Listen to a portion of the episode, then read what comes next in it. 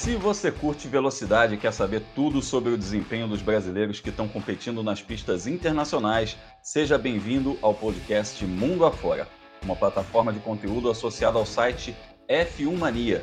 Eu sou Alexander Grunwald, estou aqui de quarentena, mas sempre em contato, mesmo que virtualmente, aí com os parceiros desse bate-papo, os também jornalistas especializados Leonardo Masson e Felipe Giacomelli. Esse é o nosso sétimo episódio e, como não tem corrida acontecendo, vamos falar hoje sobre os brasileiros que estão ligados às equipes de Fórmula 1. Além de dois pilotos de testes, Pietro Fittipaldi na Haas e Sérgio Sete Câmara na Red Bull, temos cinco brasileiros nas academias de jovens talentos. Nós vamos começar falando sobre quem está mais perto do sonho.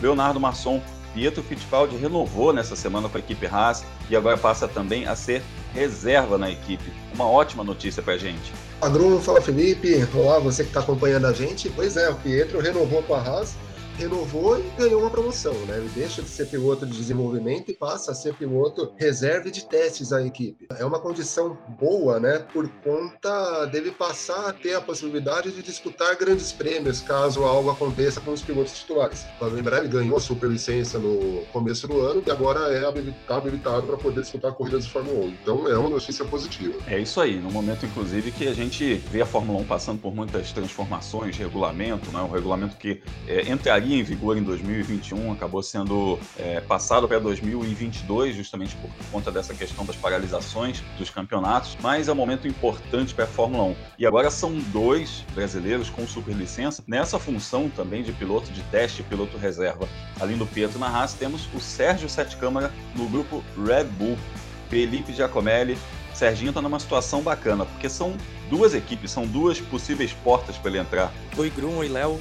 Oi, você que está nos ouvindo de casa. O Sérgio tem uma situação um pouco mais tranquila, justamente pelo número de vagas que tem da Red Bull, né? Tem a equipe principal, duas vagas lá, embora uma vai ser do Verstappen pelo tempo que ele quiser, e outras duas vagas na AlphaTauri, né? O novo nome da Toro Rosso. A questão é que os pilotos da Toro Rosso, há algum tempo, a gente já sabe que dali não vai dar, não vai dar em nada, né? O Pierre Gasly e o Danny Kivet. Então, uma vantagem do Sérgio Sete Câmara já ter a superlicença, ele tá dentro da asa, assim, da Red Bull para disputar a Super Fórmula, fazer um bom ano e quem sabe no ano que vem, é, ou nesse ano, não sei quando que as corridas vão recomeçar, ter uma chance de ser realmente titular da Fórmula 1. Isso aí. Além de discutirmos aqui o momento de carreira do Sérgio e do Pietro, vamos ainda ouvir três brasileiros ligados a academias de equipe sobre a relação deles com esses times. Enzo Fittipaldi e Jean-Luc Lecoq, da Ferrari, e o Caio Collet, da Renault. Chega mais porque a partir de agora vamos acelerar mundo afora.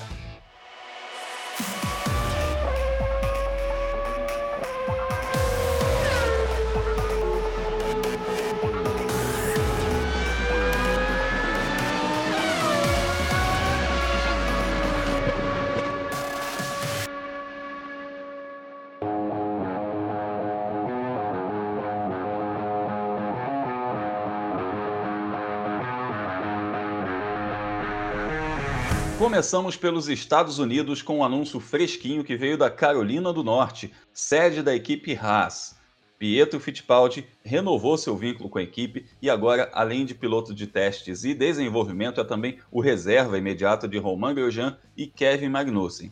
Claro, assim que os dois puderem voltar a competir, já que a Fórmula 1 está com suas atividades paralisadas devido à pandemia do coronavírus. Só para fazer um retrospecto rápido, o Pietro morava nos Estados Unidos, ele cresceu lá nos Estados Unidos e disputou ainda no começo da adolescência divisões regionais da NASCAR e se mudou para a Europa em 2013 para disputar categorias de base da Fórmula 1, incentivado pelo seu avô, o Emerson Fittipaldi. Daí ele foi campeão da Fórmula Renault inglesa em 2014, ganhou o MRF Challenge em 2016, que é um torneio intertemporada, e também foi campeão da Fórmula V8, a antiga World Series, em 2017. E isso deu a ele também boa parte desses pontos né, rumo à, à superlicença. Depois ele também disputou provas de outras categorias, chegou até a correr na Indy, correu algum DTM, mas conseguiu os pontos que faltavam para a superlicença ao ficar em quinto na Fórmula 3 asiática no começo de 2020. Felipe, em termos práticos, o que, que significa esse novo patamar do Pietro dentro da equipe? Dá para a gente efetivamente sonhar com um titular, um brasileiro titular na Fórmula 1 em breve? Porque essa dupla da Haas está balançando já tem algum tempo. Bruno, você já assistiu aquele Drive to Survive no Netflix? Opa, todos nós, no Netflix, todos nós. É pedida para os fãs, inclusive nesses tempos de quarentena. A Haas, acho que ela esperava chegar como os grandes rockstars da Fórmula 1, pelo menos após aquele começo bom, né, de temporada, acho que 2018. Mas na verdade eles são aquele wankers, né, que eles falam com os em inglês americano. Rockstars ou palhaços, né? Isso. idiotas. É, não tem dado muito certo, não, pro time. Mas eles têm uma, uma abordagem que é manter a dupla, o Grosjean e o Magnussen, por, mais, por muito tempo.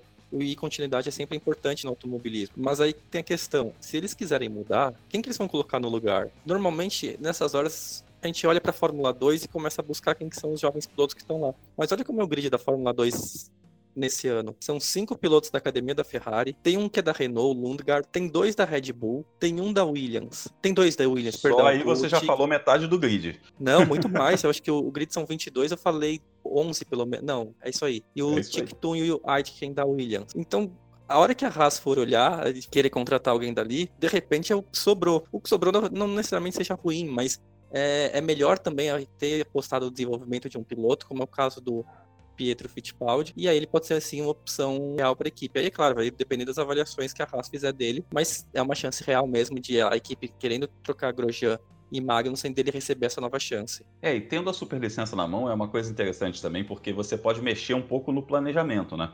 É uma coisa é você ter um piloto que você tá com ele disponível para teste, disponível para simulador. A outra coisa é você saber que esse piloto está disponível efetivamente para andar. Se você precisar colocar ele para disputar uma corrida ou para disputar um treino livre, alguma coisa assim, é outro parâmetro, já vira outra coisa. Isso é muito interessante realmente para o Pietro. Ele está numa situação, numa boa posição.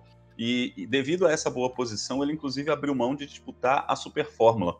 Ô, Léo, essa impressão que eu tenho, eu imagino que seja que você tem também. Você estava naquela coletiva que o Gunther Steiner deu no GP do Brasil de 2018, quando ele anunciou o Pietro como piloto de desenvolvimento. Você lembra bem a, a, a ênfase que o Gunther Steiner deu quando ele falou que ele não contratou um sobrenome, ele contratou um piloto. Ali a gente percebeu ali no ar, a gente até se olhou na, na ocasião, a gente percebeu no ar assim que o Pietro é bem visto pelo Gunther Steiner, ele tem um, um quê de queridinho dentro da equipe. Ele tá numa boa posição, eu imagino. Você também tem essa sensação? Eu tenho a mesmíssima sensação, viu, Bruno? A gente estava naquela coletiva, uh, ficou claro que ele olha para o Pietro com mais carinho, digamos assim, né? De fato, não foi só por conta do sobrenome, isso pode ser provado pelo que aconteceu depois. Ele participou de testes, testes de novato, agora conseguiu subir para piloto reserva também. Então a Haas realmente está preparando ele para quem sabe no futuro ele vai assumir uma titularidade. Uh, o fato dele não participar da Super Fórmula também dá a impressão disso, né? Passa a impressão que a Haas entende que ele é um piloto já pronto para disputar GPs. Então, por isso, ela quer o Pietro mais próximo da equipe, né? Sim, é mais jogo tê-lo próximo, é mais jogo tê-lo dentro do time, desenvolvimento, enfim. É mais fácil para eles, eu entendi nesse momento, dele sair da Super Fórmula é, em vez de ter um piloto em atividade correndo no campeonato, é ter o piloto trabalhando junto ao time. Né? Isso é uma coisa interessante, também é um viés muito interessante. E você ressaltou aí que o Pietro teve muitas oportunidades de andar, realmente. A gente viu que todas as vezes que teve alguma atividade de teste, o Pietro foi convocado. Pré-temporada, é, as duas vezes de teste de novatos, teste fim de ano em Abu Dhabi. Então, assim, ele só não andou nesse começo de 2020 porque ele estava focado na Fórmula 3 asiática para conseguir a sua superlicença, mas fora isso, ele andou em todas as oportunidades em que a Haas colocou carro na pista para testar. Não, pois é, todas as chances que a, que a Haas teve de colocar carro, escalou o Pietro, né? Exceção justamente do período em que ele estava disputando a Fórmula 3 asiática, que era uma disputa necessária para ele. Ele precisava desses pontos para completar os 40 pontos da superlicença. Então, né, era importante. E um outro ponto também não sei se vocês concordam, uh, o fato dele ter a superlicença e subir para a reserva pressiona os dois titulares também. Uh, eu sentia o Grosjean e o Magnussen até um pouco cômodos na posição de titular, justamente por conta da Haas não ter ninguém, né? Não ter uma reserva com a superlicença. Agora não, eles vão ter que se mexer. Ah, e o Léo, também a gente precisa lembrar que a Haas tem outro piloto reserva, o Louis Deletrat, mas o foco dele, assim, é muito, muito e muito diferente do, do Pietro. Para você ter ideia, ele vai correr a Fórmula 2 esse ano Então, nos fins de semana em que as duas, as duas categorias estão competindo, né, a Fórmula 1 e a Fórmula 2, ele não vai estar disponível 100% para a Haas. Ele vai correr em Le Mans. Tava marcado, na verdade, para Le Mans. Não sei se agora pelo choque, se vai haver choques de data por causa de toda essa paralisação do automobilismo dos novos calendários. Ele também fechou para andar de GT. Então parece que a Fórmula 1 é o plano B dele. Eu dizendo plano B, não que não seja o foco principal, mas já caiu um pouco a real de que não vai rolar. Então ele tá seguindo um caminho diferente para a carreira, mas deixando a porta aberta para a Fórmula 1 que vai que aconteça alguma coisa. E o Pietro não. O Pietro, o foco dele nesse momento é a Fórmula 1 com a Haas, ainda com o piloto reserva, mas é claro com a expectativa dele próprio de ser titular em algum momento. Eu ia falar até isso, que, a, que o Deletra já tá com um plano B para a carreira, mas você se antecipou aí, falou inclusive que, na tua visão, a Fórmula 1 é o plano B da carreira dele. Aquela coisa, se, se, se tudo der certo, vai, mas ele já está meio que pensando em outra coisa. Então, o que abre, de fato, essa opção do deletrar, abre ainda mais o caminho para o Pietro dentro da raça. Ah, com certeza. Se você disputa, você tem uma outra pessoa no mesmo cargo que você. Vocês disputam uma promoção, mas outra pessoa já tá olhando, tipo, ah, mas se não rolar para mim, eu vou para outro lugar. É meio que natural que você assuma a função de favorito, né, pra promoção. É um pouco que o, o Pietro tem. Vai depender, claro, do que ele mostrar pra equipe a partir de agora. E também do que já vem mostrando no trabalho que ele fez como piloto de testes nos últimos anos. Nada tá garantido que ele vai ser um dia titular. A gente torce por isso, mas tem que ver também o que a Haas vai querer. Mas na disputa com o Deletrak ele tá em vantagem, ele tá sim. Isso aí. Bom, e a gente torce para que tudo se resolva logo, né? E não só é, esse, essa coisa do desenvolvimento do Pietro como piloto reserva, mas a gente torce para que a Fórmula 1 possa efetivamente disputar pelo menos parte da temporada 2020 e que o Pietro possa aí participar das atividades, de repente os treinos livres, testes e se firmar na Fórmula 1. Dos Estados Unidos, seguimos para o Japão,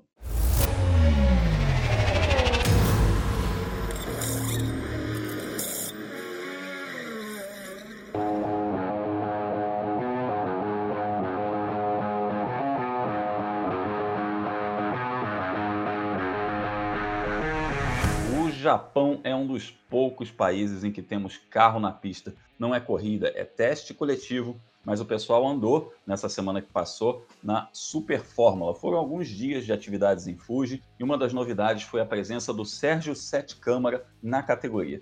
O brasileiro, que tem a superlicença, está ligado ao grupo Red Bull, passou a integrar a equipe BMAX e vai disputar o principal torneio de monopostos da Ásia em 2020. Amigos, um novo momento do Serginho, uma renovação nesse processo rumo à Fórmula 1. Ele que passou três temporadas na Fórmula 2, conquistou os pontos que precisava para garantir a superlicença na Fórmula 2, chegou a testar na Indy e depois de ser anunciado como piloto reserva do grupo Red Bull, das equipes Red Bull Racing e AlphaTauri, ele agora é anunciado também na Super Fórmula.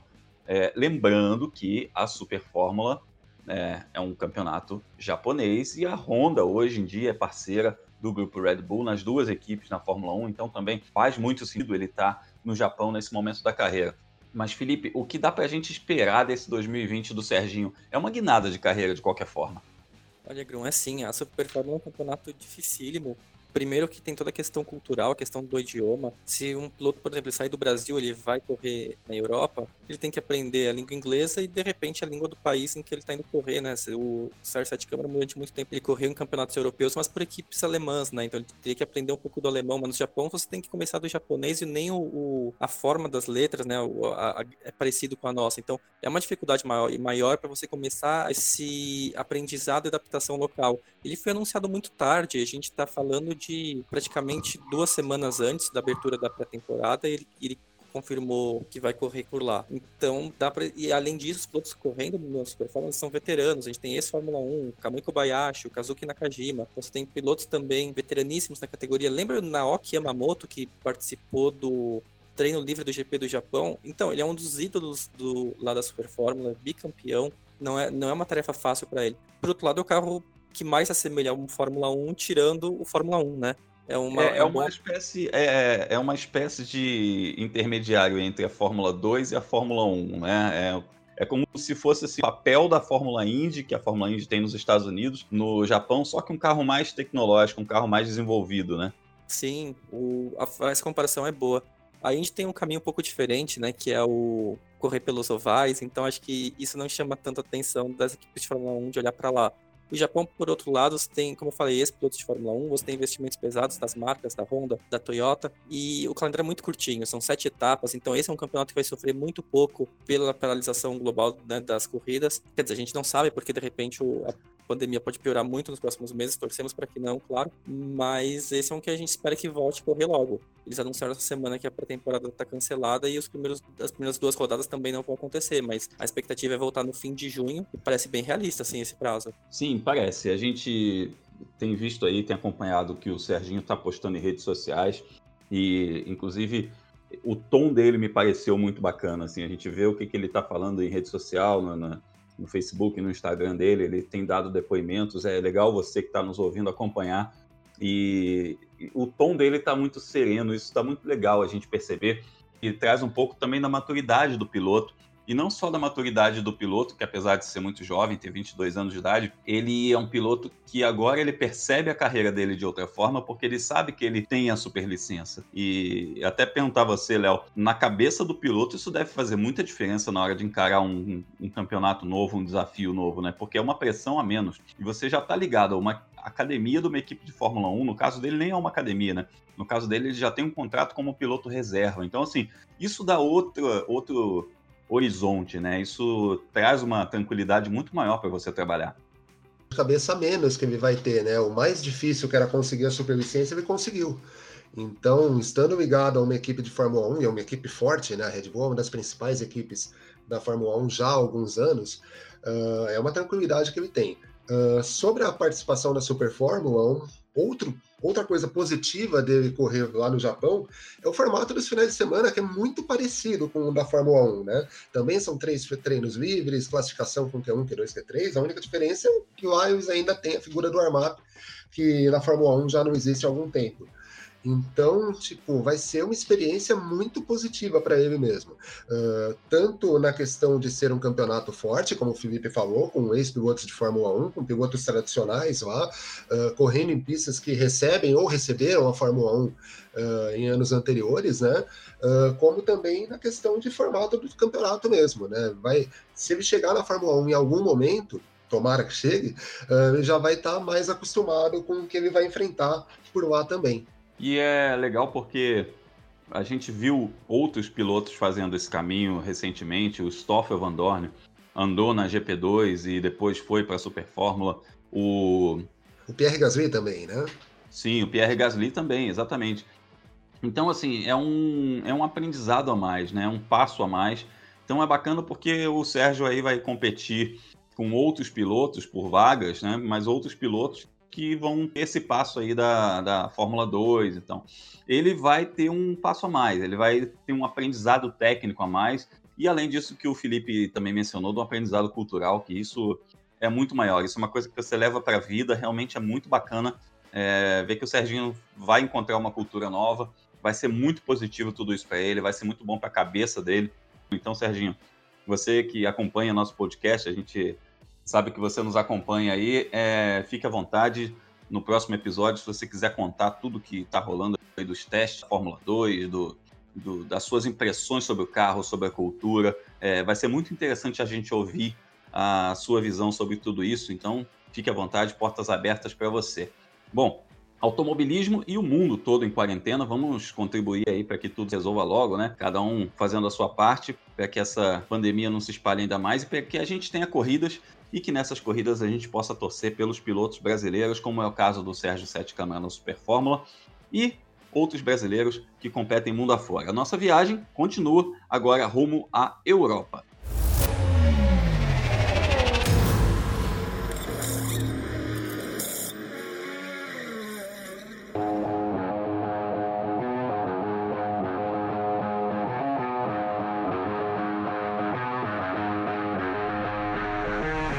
Vamos dar um giro pela Europa para falar sobre os brasileiros que estão ligados às academias das equipes de Fórmula 1.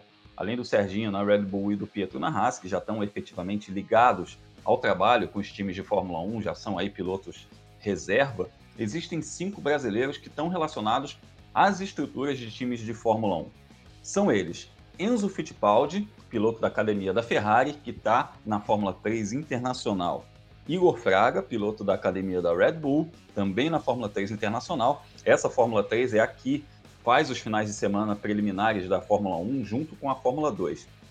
Já na Fórmula 3 regional europeia, a gente tem o Gianluca Petekoff, que é piloto também da academia Ferrari, assim como Enzo Fittipaldi. Na Fórmula Renault, o Caio Collet, fazendo sua segunda temporada na Fórmula Renault, ele que é, evidentemente, piloto da academia da Renault. E o Miguel Costa, que é um piloto de kart que está na academia da Alfa Romeo Sauber. Ele tem só 10 anos de idade, é o mais jovem brasileiro a integrar uma academia de uma equipe de Fórmula 1. No episódio anterior, nós conversamos bastante com o Igor Fraga. Você que não acompanhou, vai lá, busca nos nossos arquivos aí. O Igor deu uma entrevista super completa, super esclarecedora.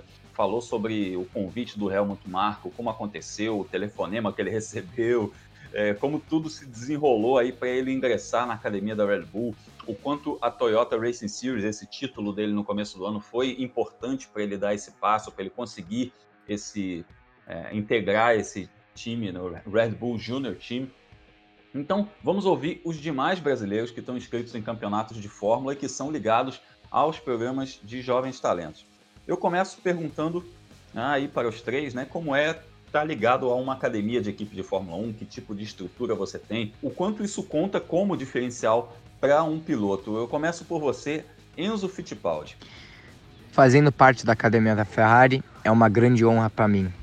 É, eu estou morando em Maranello, eu faço treino de simulador, treino físico, treino mental, de segunda a sexta, então é uma agenda bem ocupada. É, a academia da Ferrari estão me apoiando dentro e fora das pistas.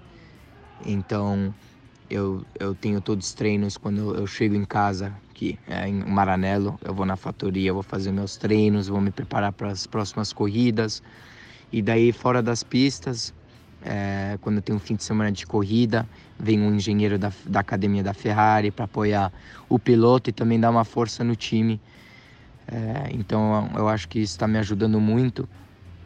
Eu estou melhorando cada dia como piloto e como pessoa até se é menos de 1%, é, mas isso é minha meta, continuar melhorando é, cada dia, que isso, isso é bem importante. Então isso para mim é uma grande oportunidade e eu estou fazendo o máximo possível. E isso aí. Boa!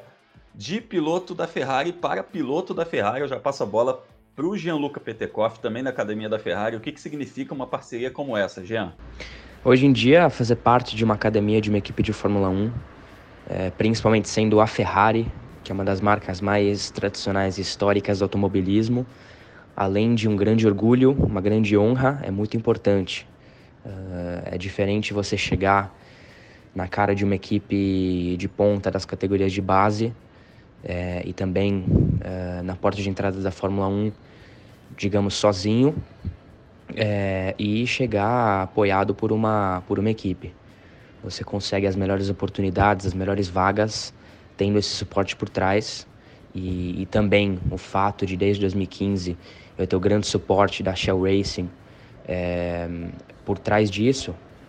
E coincidentemente, não coincidentemente, mas uh, uma oportunidade das duas serem grandes parceiras históricas do automobilismo na Fórmula 1 e em outras categorias, isso deixa tudo mais especial e me coloca numa posição excelente para o futuro. Legal, um trabalho super completo. Vamos ouvir também agora o Caio Collet, que é ligado à academia da Renault. Tudo bem, Caio? Fala pessoal do mundo afora, tudo bem? Então, acho que está ligado a uma academia de uma equipe de Fórmula 1. É uma oportunidade muito boa na minha carreira e que eu sou muito grato por, por isso.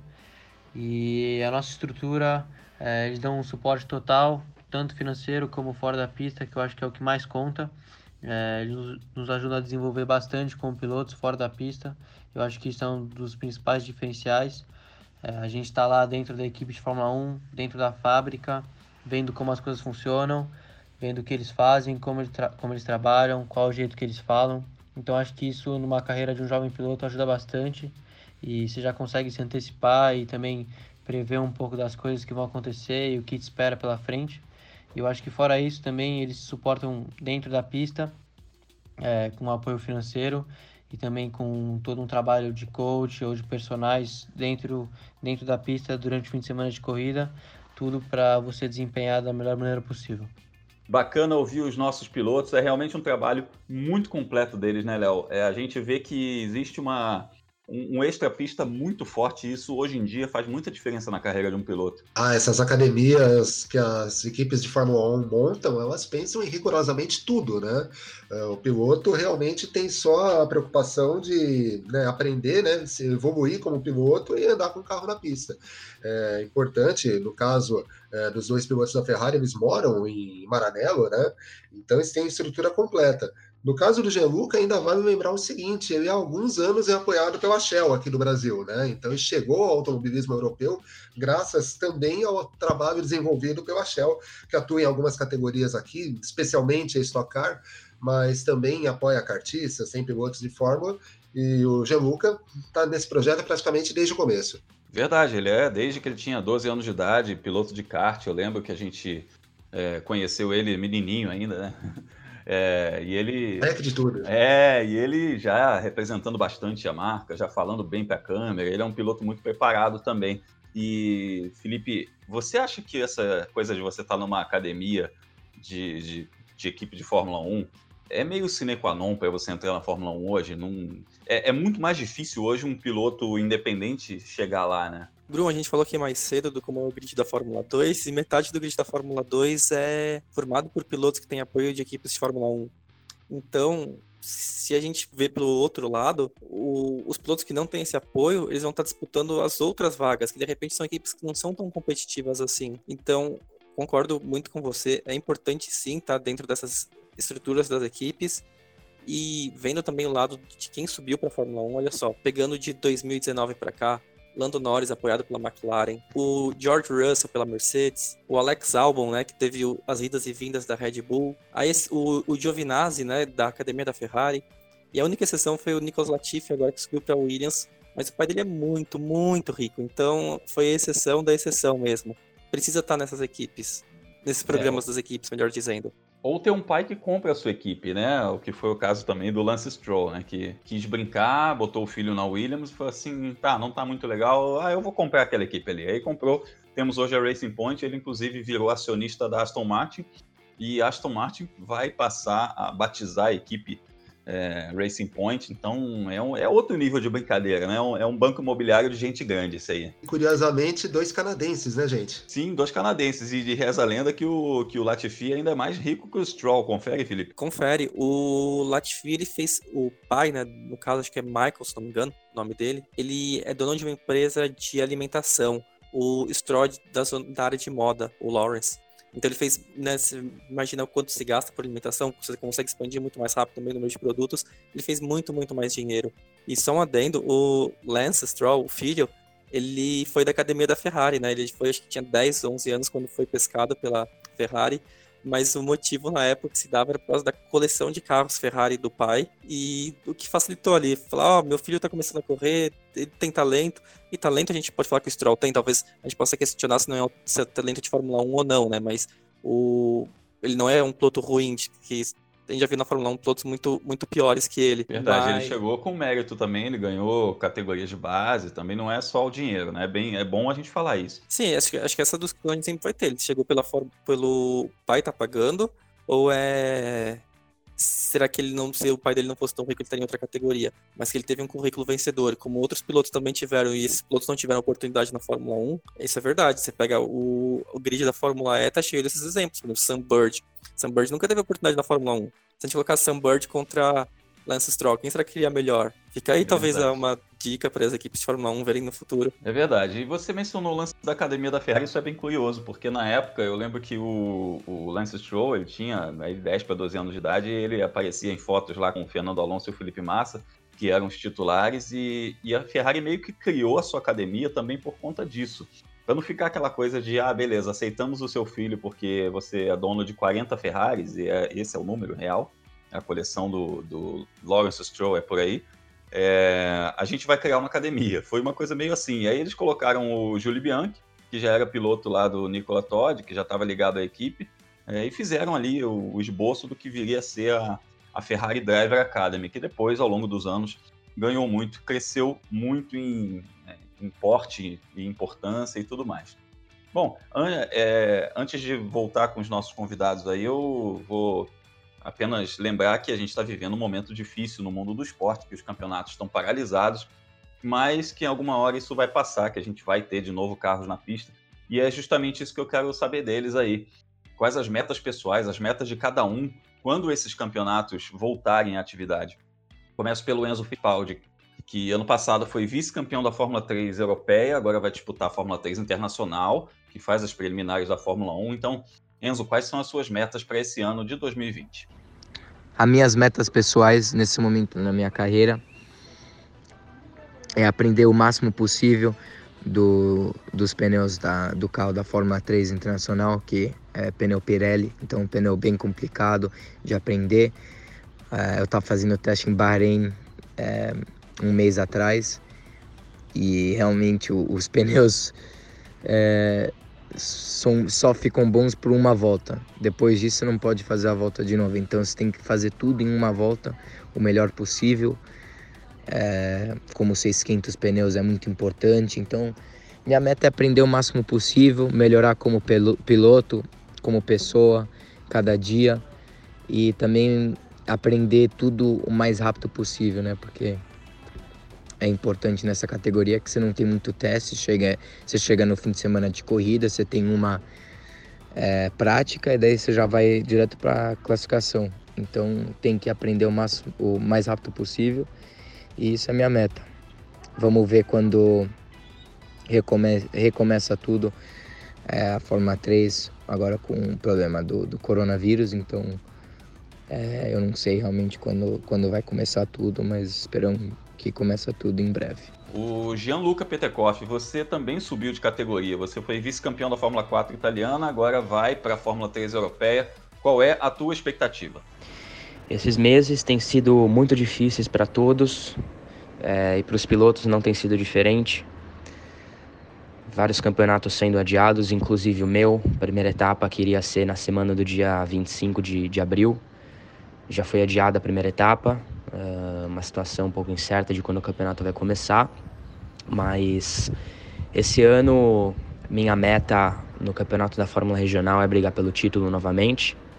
Uh, mais um ano com, com a Prema, uma equipe que ano passado é, dominou o campeonato. Então, estou numa ótima posição para brigar por esse título. E por enquanto eu fiz só um primeiro treino, que foi muito bom, liderei o treino, tinha uma performance muito boa, mas não quer dizer tanto. Estou muito ansioso para a primeira etapa e para a gente ver o nosso potencial e onde a gente está em relação aos competidores. É, nós também estamos ansiosos, bastante. E eu encerro com o Caio Collet, que no ano passado foi o melhor estreante no campeonato da Fórmula Renault Eurocup, quinto no geral, e agora tem a pressão de disputar o título, mas antes de tudo já vencendo uma batalha para conseguir entrar na pista, né, Caio? As minhas metas pessoais nesse, nesse momento de carreira são melhorar, ser a melhor versão de mim mesmo possível. Eu acho que são tempos difíceis, os quais a gente está vivendo agora. Então, o nosso foco é pensar na minha saúde e na minha forma física para estar tá preparado para o que vier pela frente. E quando os campeonatos voltarem à atividade, a gente está pronto é, desde o primeiro treino, como se nada tivesse acontecido. Então acho que esse é o meu principal objetivo de manter a saúde em dia e é lógico tomar conta de todos todos que estão ao meu redor, principalmente a minha família, meus amigos. Acho que é, respeitar as regras das organizações de saúde. Então para isso não, não virar algo algo mais grave do que já está sendo. E é, é isso aí. Um abraço a todos e obrigado. É isso, é isso. Vamos tomar cuidado, respeitar as recomendações dos órgãos de saúde. Espero que em breve a gente possa falar de corrida, de resultados de corrida, repercutir vitórias. É isso que a gente mais quer. Eu agradeço a participação dos três brasileiros que estão aí, academias de equipes de Fórmula 1 que gentilmente nos atenderam aqui no podcast Mundo Afora. E para fechar esse tema dos brasileiros que estão no automobilismo europeu ligados a times de Fórmula 1, é, eu pergunto aí, Felipe, dá para a gente apontar um favoritismo em algum desses casos? Algum desses pilotos está numa situação melhor entre esses que a gente conversou, o Caio, o Enzo, o Gianluca, e juntando também nesse pacote o Igor Fraga, que vai correr pela equipe Charus na Fórmula 3 Internacional, a mesma categoria onde vai estar o Enzo Fittipaldi. É, dá para a gente apontar um favoritismo entre um desses? Um desses está numa situação melhor para ganhar o campeonato? Olha, Grunda, assim, é muito falado do Caio Collet no final do ano passado, que ele ia voltar para Fórmula Renault, fazer o segundo ano na categoria, e assim, ele ia correr pela melhor equipe, tendo apoio da própria Renault, né, que é a dona do campeonato, e com muita experiência, levando em conta que o empresário dele é o Nicolas Todd, que é o mesmo do Charles Leclerc e do Felipe Massa, entre muitos outros pilotos que têm sucesso no automobilismo mundial. Então tudo se encaminhava para o Caio Collet esse ano ter a grande temporada da carreira dele, chama muita atenção e estourar. Só que ele deu um azar tremendo, que dois pilotos que terminaram na frente dele no ano passado, o francês Victor Martin e o italiano Lorenzo Colombo, vão voltar para a categoria para um terceiro ano. É muito complicado, porque quando você está na base, assim, fazer três anos de uma categoria meio que queima um piloto, então não é comum isso acontecer. Mas agora o Caio vai ter uma, uma concorrência de peso e complicou a vida dele. Por outro lado, o Petekoff é quem está em uma situação bem melhor. Ele faz parte da academia da Ferrari, andando com a Prema, que é disparada a melhor equipe da Fórmula Regional, e os companheiros dele não são tão fortes quanto talvez sejam o grid que o Caio vai enfrentar na Fórmula Renault. Para mim, hoje, o Petekoff é favorito ao título, mesmo que ano passado ele tenha tido altos e baixos, ele já mostrou que tem muito talento e tem condições de ganhar a taça esse ano. Eu não sei, Léo, você concorda? Grum, você concorda comigo? É, eu concordo com você nesse aspecto que você falou aí do favoritismo do, do Gianluca também. É, apesar é, de muita coisa poder mudar, a gente viu aí outros, outras situações em que uma equipe vinha bem num ano e de repente no outro ano não estava tão bem, né? A gente vai pelo retrospecto, pelo histórico, mas uma coisa que eu quero pontuar nisso daí é que você mencionou de geração forte, que o Caio vai enfrentar uma geração forte na, na Fórmula Renault. Eu vejo uma geração fortíssima na Fórmula 3 Internacional também. O top 5 hoje já é uma coisa difícil, Léo. Você, observando o, o, grid da Fórmula 3 Internacional, é, quem pegou essa geração, quem pegou essa fase é carne de pescoço, cara. Ah, não, o grid da Fórmula 3 Internacional é forte, né? Bom, para quem acompanhou os podcasts passados, o Igor Fraga disputou o título com o Liam Lawson, que é um piloto que vai para o segundo ano dele de F3 Internacional. Então, aí a gente tem um favorito. A gente tem o Frederick Vest, que foi rival do Enzo e do Igor durante o ano passado, lá na Fórmula Regional também. É um piloto forte. Uh, os dois brasileiros, eu acho que entram em condições de brigar bem também. Então você tem aí bastante gente uh, em condição de brigar por vitórias, em condição de brigar por título. É um campeonato bastante equilibrado mesmo. Então, é tal história. A gente, lógico, a gente tem que fazer as previsões, mas apontar de fato quem vai brigar por vitória, por título, só quando a gente tiver o início das corridas. Sobre o Caio, eu queria fazer um, um adendo ok, ele vai ter companheiros de equipe que estão no terceiro ano, mas eu acho que isso tira um pouco da pressão do Caio. Uh, lógico, ele está no segundo ano. Se, tem que ser o melhor, uh, na minha opinião, pelo menos, ele precisa bater uh, os outros pilotos, não necessariamente os dois companheiros dele. Os outros dois companheiros já estão no terceiro ano, é um pouquinho demais para a categoria de base. Se ele conseguir bater de frente com esses dois, ele só vai ter a ganhar, né? Vai crescer uh, dentro da academia da Renault e conseguir resultados melhores. Então pode ser que isso seja algo positivo pensando por isso. Se os companheiros dele já estão no terceiro ano uh, dentro da mesma categoria na base, uh, significa que talvez eles não sejam uh, Renault não veja eles com tanta expectativa quanto o Caio, né? É verdade, isso faz bastante sentido e nessa nessa coisa da avaliação, que as equipes avaliam seus pilotos também, né? as academias avaliam seus pilotos, isso também é levado em consideração. Quanto tempo um piloto demorou para se desenvolver. É, e aí, voltando até o que eu falei da Fórmula 3 Internacional, é, o Igor Fraga conversou com a gente falando que a Red Bull também está tá de olho nisso e que o resultado não vai ser tudo, que eles estão olhando, inclusive, o tipo de equipamento que ele tem, a condição que ele chegou na categoria tudo mais. Então, assim, as equipes elas avaliam é, com relação a isso. Eu lembro que o Felipe Fraga, quando em 2012, se não me engano, quando ele correu na Europa, é, na Fórmula Renault, ele conversou comigo na época, ele falou comigo, ó, o meu objetivo esse ano é ficar no top 10. Tem um outro companheiro meu que o objetivo dele é brigar por pódios e vitórias. E tem o meu outro companheiro que já está no segundo ano, que o, o, terceiro ano, que o, que o objetivo dele é brigar pelo título. Então, assim, as equipes e as academias, elas também observam isso, né? É uma, uma espécie de fase de cada um. E ainda mais numa categoria como a Fórmula 3, que nesse ano você pode brigar pelo título e terminar em quinto, é, é uma possibilidade bem real, de acordo com o grid fortíssimo que existe e o equilíbrio entre as equipes, as academias têm que observar isso também, que senão pode se cometer alguma injustiça, né, Felipe? O Grum, a gente gostaria muito que as equipes fossem bastante racionais nessas horas, mas a gente vê abordagens muito diferentes na Fórmula 1. A Ferrari costuma ter mais paciência com seus pilotos, a Red Bull nem tanto. A Red Bull, para falar a verdade, a gente é conhecido por demitir muita gente, às vezes injustamente. E a Renault é um pouco meio termo. Tem anos que ela é extremamente paciente com alguns pilotos, e tem outros que ela corta os seus pupilos, assim, sem uma explicação maior. Então, acho que pela questão do Igor de ter sido o último a assinar com a Red Bull, uma paciência maior vai ter, porque ele sabe que ele não está numa condição ideal. Mas não dá para a gente ficar sempre achar que as, as, equipes vão entender o lado do piloto, porque a gente já viu que isso não acontece pro azar dos competidores, né? É, isso aí. E se você ficou curioso para saber mais sobre o sétimo brasileiro, ligado a uma equipe de Fórmula 1, em breve a gente vai falar mais dele por aqui mas eu já adianto algumas informações. Ele se chama Miguel Costa, de São Paulo, tem só 10 anos de idade, como a gente falou lá no começo do podcast.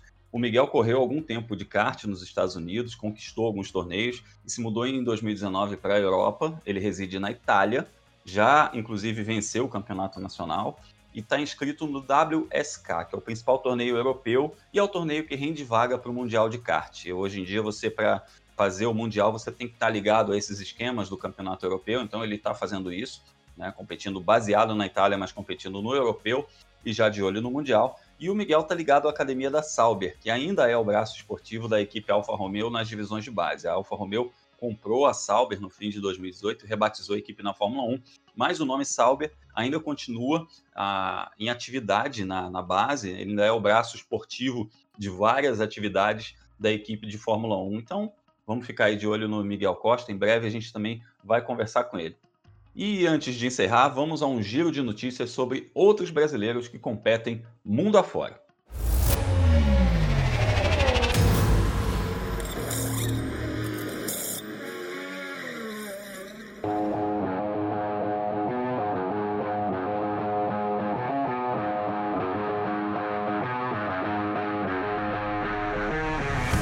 Ainda pela Europa, a Hyundai anunciou na última semana os quatro integrantes de suas equipes no WTCR, sem o nome do brasileiro Augusto Farfus, que acabou substituído pelo alemão Luca Engelster. No ano passado, Farfus correu pela montadora sul-coreana, terminou o campeonato é, em 15 e fez dois pódios, mas em 2020 ele está fora dos planos da Hyundai.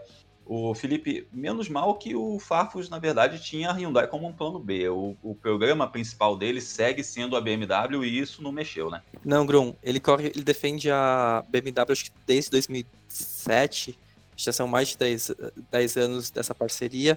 E a gente já conversou aqui no podcast, ele ganhou as 24 horas de Daytona, né, esse ano, na divisão GT Le Mans. E a expectativa é que ele faça parte das principais corridas do mundo, né, de carros GT como as 24 horas de Spa-Francorchamps.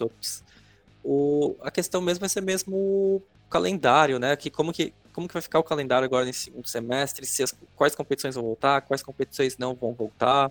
Quem que vai conseguir se dividir em mais de um, dois campeonatos? Nisso acho que a BMW meio que vai ter que ver quem está disponível para cada corrida. É claro que o Farfus vai ganhar muito espaço nisso. Algumas coisas a gente sabe que ele já deve participar. Macau, por exemplo, ele ganhou há dois anos é uma corrida em que ele tem boas chances de tomar parte de novo esse ano. É um campeonato que, quer dizer, é uma prova que só em julho que é anunciado oficialmente que vai acontecer. Esse ano pode ser ainda mais tarde, mas como as o, a própria pandemia do coronavírus na China já parece estar um pouco mais controlada, e Macau, que é, um, é uma cidade independente né, um, da própria China, deve ter as corridas retomadas normalmente ali para novembro, que é onde acontece a prova.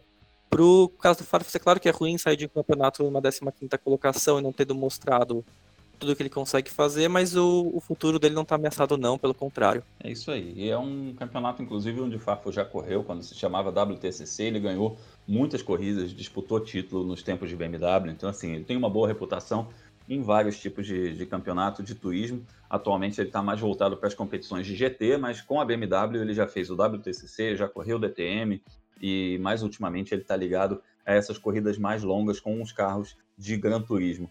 Falando em Gran Turismo, o Alan Kodair e o Marcelo Ran seguem com a sua duradoura parceria. Mais uma vez, eles vão correr no GT Open, que é um campeonato também destinado a carros de GT3, mas com orçamento é, não tão alto. Então, eles vão na divisão Pro Am com uma McLaren 750S.